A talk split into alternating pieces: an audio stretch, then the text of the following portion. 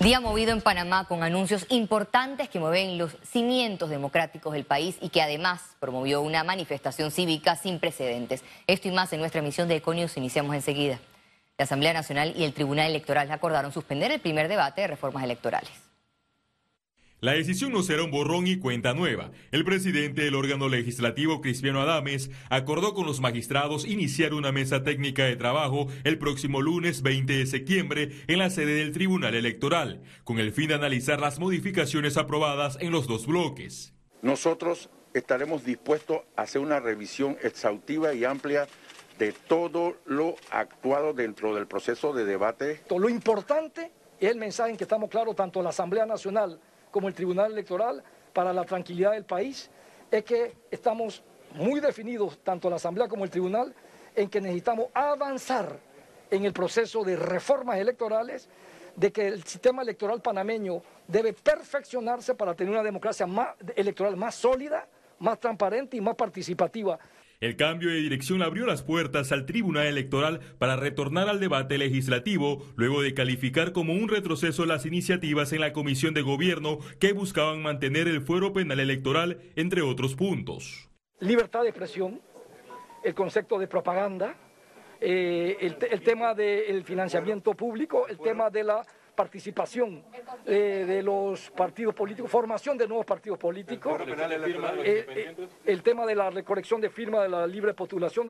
Lo más probable es que requiramos de una semana no más, porque creo que hay bastante y vasta experiencia en los técnicos del Tribunal Electoral y de la Asamblea como para poder debatir. El diputado Benicio Robinson negó que las reformas en la Asamblea Nacional sean un traje a su medida. El diputado que ha mencionado esa cuestión es siempre nuestro adversario. Algunos internos de mi propio partido, adversarios internos del partido y algunos otros diputados de afuera. Yo no me puedo estar haciendo ninguna camisa. Robinson, quien avaló bajar la recolección de firmas a tres meses, alegó no temerle a los independientes. No, no, no. Yo creo que entre más, fíjense, yo estoy en contra de esa cuestión, que más participen porque entre más participan más se divide el voto. Que hayan más candidatos independientes. La Comisión de Gobierno no confirmó si bajará los topes de las campañas presidenciales de 10 millones a 7.5 millones de dólares. Eso es mentirle al pueblo.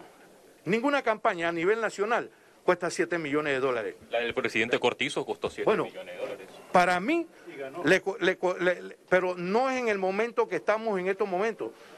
La Asamblea Nacional, en medio del rechazo ciudadano, espera aprobar las reformas electorales en este periodo legislativo. Félix Antonio Chávez, Econius. Realizan vigilia cívica en rechazo a modificaciones a las reformas electorales. Los manifestantes, vestidos de blanco, solicitaron respeto por la institucionalidad electoral y la democracia. Nosotros como Cámara de Comercio pedimos, uno, poder mejorar lo que es el proceso electoral como una vía para fortalecer nuestra democracia. Y esa mejora tiene que estar basada primeramente en la equidad, segundo en la transparencia y tercero en la rendición de cuentas. Debemos llamar al diálogo, al consenso y mandar ese ejemplo a nuestra juventud, a los que vienen detrás de nosotros, a que con el diálogo y con el consenso podemos hacer patria. Es candidatos presidenciales también se dieron cita a las inmediaciones de la Asamblea Nacional para llamar la atención de los miembros del Poder Legislativo quienes pretenden reformar a espaldas de los ciudadanos panameños. A la ciudadanía panameña no le queda ninguna otra alternativa que salir a las calles. Es importante que entendamos que el país no se va a cambiar por WhatsApp ni por redes sociales. El país se cambia actuando organizadamente. Yo me siento contento de ver a un sector importante de la ciudadanía aquí alzando la voz. Seguramente esta será la primera de muchas manifestaciones para decirle claramente a los corruptos y a los diputados, sobre todo, que quieren blindarse para mantenerse en el poder. El Ministerio de Salud advirtió sobre el aumento paulatino de la variante Delta en los casos positivos secuenciados por el Instituto Conmemorativo Gorgas. Para agosto, que es el mes pasado, Mu sigue siendo predominante, pero Delta ya, ya la tenemos en el 20% de todas las secuencias que tenemos del virus. O sea, Delta está aumentando paulatinamente. En el sitio web del Gorgas y del Ministerio de Salud, durante este mes vamos a tener una presentación y vamos a tener actualizaciones de cómo las variantes circulan en un periodo determinado de tiempo y este proceso queremos hacerlo periódicamente para que la comunidad pueda, accediendo a nuestro sitio, saber qué es lo que circula en un momento dado en Panamá. El número de pacientes hospitalizados por COVID-19 cayó por debajo de los 300. Veamos en detalle las cifras del MINSA. 462.770 casos acumulados de COVID-19, 323 nuevos contagios, 297 pacientes se encuentran hospitalizados, 81 en cuidados intensivos, 216 en sala. Se reportan 450.976 recuperados clínicamente. Un total de 7.152 fallecidos, de los cuales 10 se registraron en las últimas 24 horas. Total de vacunas aplicadas, 5.250.417 dosis. Panamá recibió este martes 375.570 dosis de vacunas contra el COVID-19 de la farmacéutica Pfizer. Con este nuevo lote se procederá con la inmunización de las personas mayores de 12 años en los circuitos 12.1 con marca 9 ULE y 8.9 que corresponde a Panamá Norte. El Ministerio de Educación descartó la realización de actividades protocolares propias de fin de año. Más detalles en la siguiente nota. La ministra de Educación señaló que tras la orientación del MINSA no se contempla la realización de desfiles patrios. Definitivamente vamos a tener muchas personas en la calle, miles de personas, y por el momento nos mantenemos igual que el año pasado, se harán las actividades virtuales, porque inclusive el traer estudiantes a la escuela para actos implica gastar quizás dinero en uniforme, en el tema de, ¿cómo se llama?, de los instrumentos musicales. A pesar de esto, evalúan los actos de graduaciones escolares. Le hemos dicho a los estudiantes estudiantes graduando, que sí es importante que nos permitan terminar este mes de septiembre y quizás las primeras semanas de octubre, porque sabemos que estamos todavía en un tercer repunte muy controlado, gracias a Dios. Eh, sin embargo, las autoridades de salud nos han pedido terminar este periodo para evaluar eh, la posibilidad de tener graduaciones. No hablamos de masivo, o sea, no hay eventos masivos. El anuncio de la titular de educación se dio en medio de un recorrido por la escuela José Domingo Espinar como parte del seguimiento que da la entidad a las clases semipresenciales en varios puntos del país. El Ministerio Público condenó al exministro de Economía Frank de Lima, Giselle Brea y Luis Felipe Casa por el delito de falsificación de documentos en el caso conocido como Buco Billonario. La condena consta de 60 meses de prisión por la falsedad de documento general y falsedad ideológica. Además, se otorgó una pena accesoria de inhabilitación de funciones por tres años después de cumplir la pena principal. La investigación de este caso inició en el 2015, luego de denuncias por irregularidades en el contrato otorgado por 20 años. Economía. Panamá empieza a registrar una leve estabilidad en materia laboral. Así lo refleja una encuesta. A continuación los detalles. La encuesta lo que hoy nos dice, yo digo que son buenas noticias siempre, porque parece ser que logramos salir de esa gran curva que tuvimos el año pasado con niveles de desempleo tan altos, ¿no?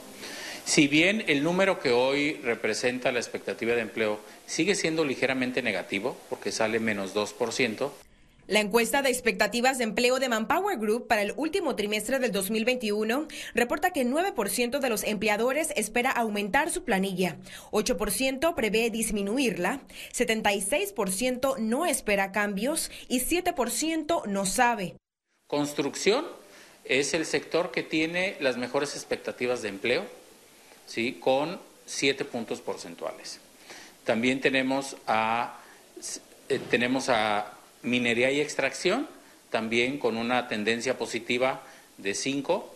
Tenemos el área de comunicaciones y transporte, también con una tendencia positiva de 4. Y luego tenemos eh, todavía servicios con cero, es decir, no tiene una expectativa de crecimiento, pero tampoco tiene una expectativa de disminución. Y por último tenemos el sector comercio, que ahí sí tiene todavía una tendencia negativa de menos cuatro. La reactivación de contratos es parte de los planes de los empresarios para cerrar el año. Si bien puede ser que alguna empresa no tenga las expectativas de, de tener más empleados, pero sí tiene la expectativa de reactivar los contratos que tenían en suspensión, que de hecho ese es uno de los temas ahora. Si ninguna compañía puede contratar nuevos empleados hasta que termine de reactivar los contratos que tienen suspensión.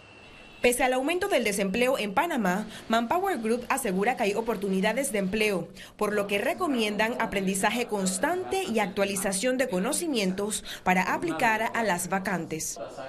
Ciara Morris, Econews. El director de la Autoridad de la Micro, Pequeña y Mediana Empresa, AMPIME, Oscar Ramos, sustentó la necesidad de inyectar un presupuesto cónsono a las carencias del sector de los microempresarios. Nosotros hicimos eh, un análisis de presupuesto para el 2022 y se nos está quitando 57 millones de dólares de eso cuando estamos en un momento importante donde la micro, pequeña y mediana empresa necesita más apoyo, cuando hemos tenido el año de mayor ejecución de presupuesto en la historia de AMPIME y cuando hemos tenido la mayor demanda de programas como lo que estamos viendo ahorita mismo. O sea, ya nosotros entregamos todo el presupuesto de Capital Semilla para el año 2021 y necesitamos más presupuesto precisamente. Y eso es lo que se está solicitando. El Ministerio de Economía y Finanzas asignará 750 mil dólares adicionales para el funcionamiento del Instituto Conmemorativo Gorgas. Se está a la espera de que la Comisión de Presupuesto de la Asamblea Nacional devuelva el proyecto de presupuesto general del Estado para incluir los 750 mil dólares para el funcionamiento de la institución y asignar la totalidad de 40.6 millones solicitados por el Gorgas para su presupuesto del 2022. Al regreso, internacionales. Quédese con nosotros, ya volvemos.